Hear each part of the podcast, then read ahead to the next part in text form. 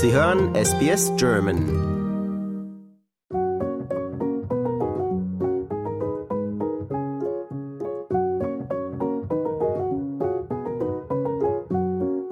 Hallo liebe SBS-Hörer, hier spricht wieder Katharina Löscher aus Queensland. Heute spreche ich mit Sebastian Träger und Sebastian Träger hat schon sieben Bücher auf Deutsch und sieben Bücher auf Englisch veröffentlicht. Kinderbücher wohlgemerkt. Sebastian, herzlich willkommen. Hallo. Schön, dass du dir heute Zeit genommen hast.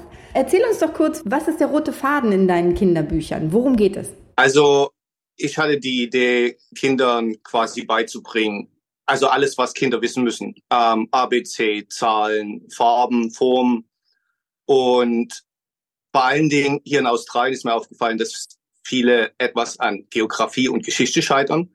Also die, den Kindern das spielerisch beibringen mit wiederkehrenden Figuren und immer wieder die gleichen Namen verwenden, so dass ein Schema zu sehen ist. Dein Hauptcharakter ist Sebi, das Faultier. Wieso hast du dich ja. für, gerade für ein Faultier als Protagonisten entschieden? Das ist, hat eine lustige Geschichte, da Früher in meiner Jugendzeit wurde ich oft mit Sid, dem Faultier, verglichen aus dem Film Ice Age, aufgrund meiner faulen Körperhaltung. Und mit dem Namen Sebi, der wurde immer von meiner Oma genutzt, die leider sehr früh verstorben ist. Und dann ist dieser Name so etwas in Vergessenheit geraten. Und letztes Jahr habe ich hier in Australien eine sehr wichtige Person getroffen. Und sie hat mich aus dem Nichts wieder Sebi genannt. Und dann ist dieser Name wieder so in den Kopf zurückgekommen.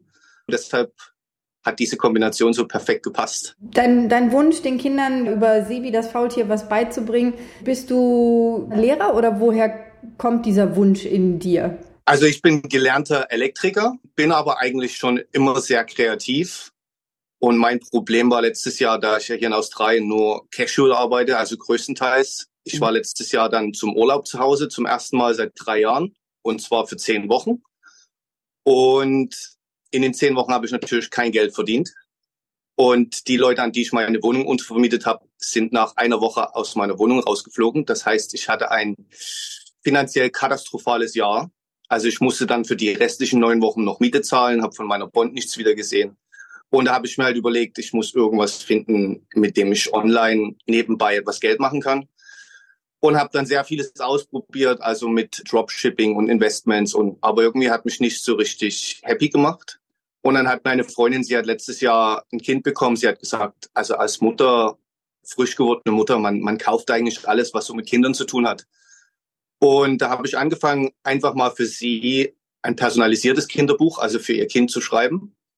Und das hat mir sehr viel Spaß gemacht. Und dann bin ich auf die Idee gekommen, gut, wenn ich das jetzt personalisiert mache, kann ich eins verkaufen an die Person. Und es ist ja doch, doch sehr viel Zeitaufwand warum nicht etwas Allgemeines zu machen, wie ja, das Alphabet, Zahlen lernen, Hobbys, Berufe.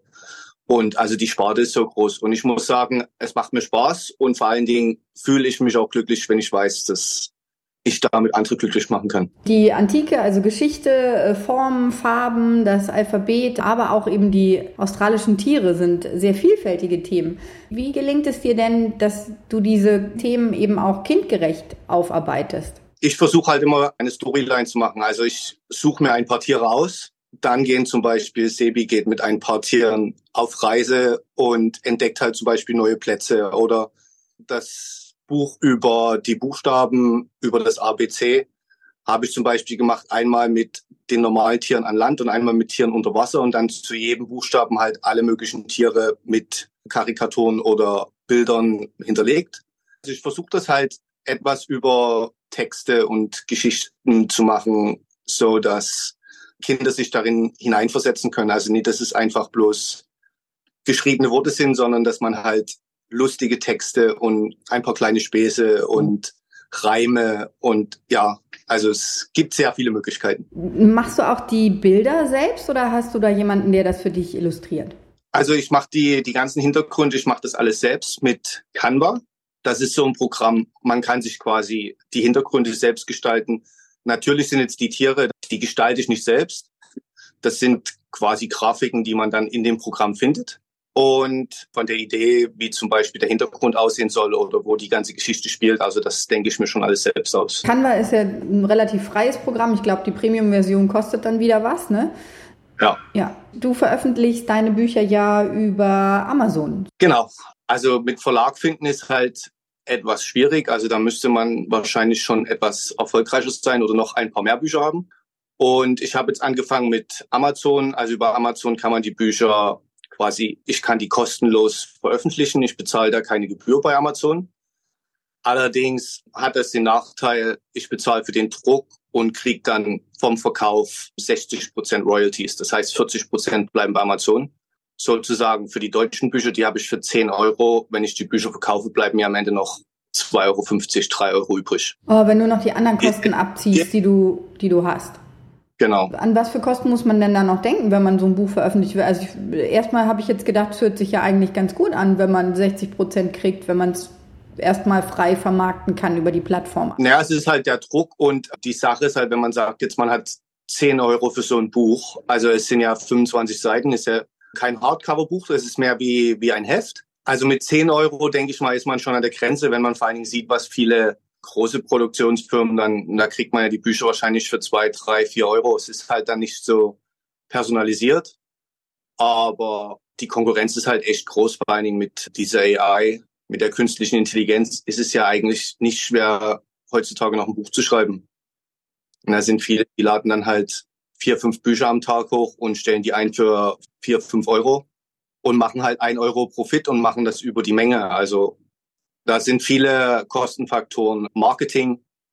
Man muss halt, das ist eigentlich der größte Aspekt, dass man versucht, seine Bücher unter den Mann zu bringen. Flyer drucken, Visitenkarten, versuchen über Facebook-Ads, dass mehr Leute das online sehen. Ähm, das ist ein großer Faktor, den man noch mitberechnen muss.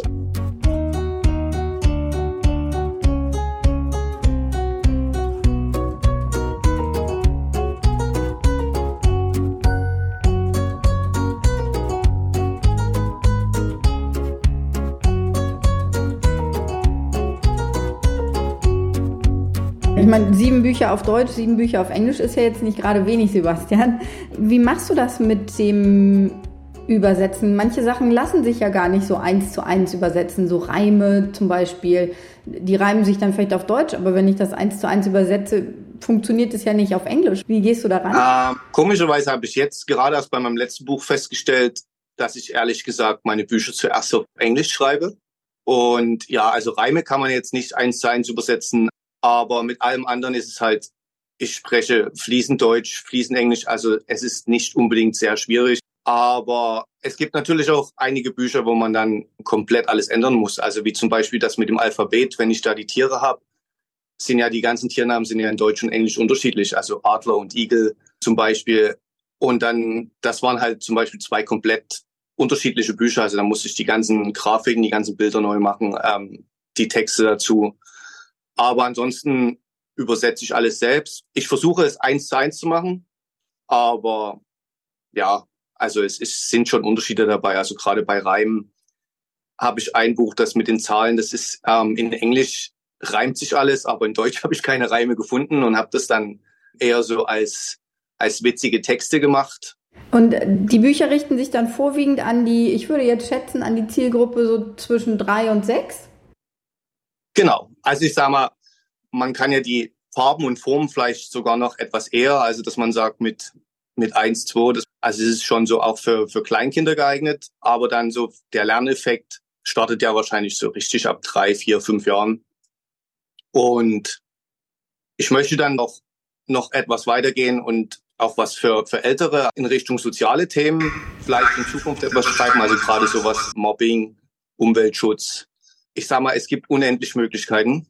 Und wenn man diese Illustration beibehält und immer so die gleichen Geschichten und Namen, dann prägt sich das auch ein und dann lässt sich vielleicht, wenn, wenn man als Kleinkind anfängt, damit Zahlen und Buchstaben zu lernen, kann man vielleicht auch sagen, hey, hier gibt's ein Buch über Mobbing oder ein Buch über Umweltschutz, immer noch von dem Kleinen. Ich bin zwar jetzt schon, sage ich mal, sieben, acht Jahre alt, aber warum nee, trotzdem noch so ein Kinderbuch angucken?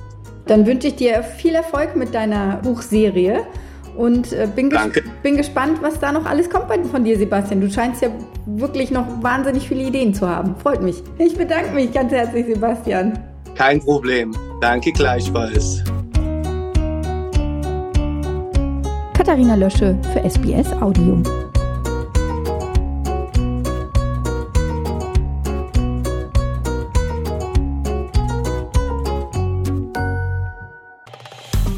Liken, teilen und kommentieren Sie unsere Inhalte bei facebook.com/sbsgerman.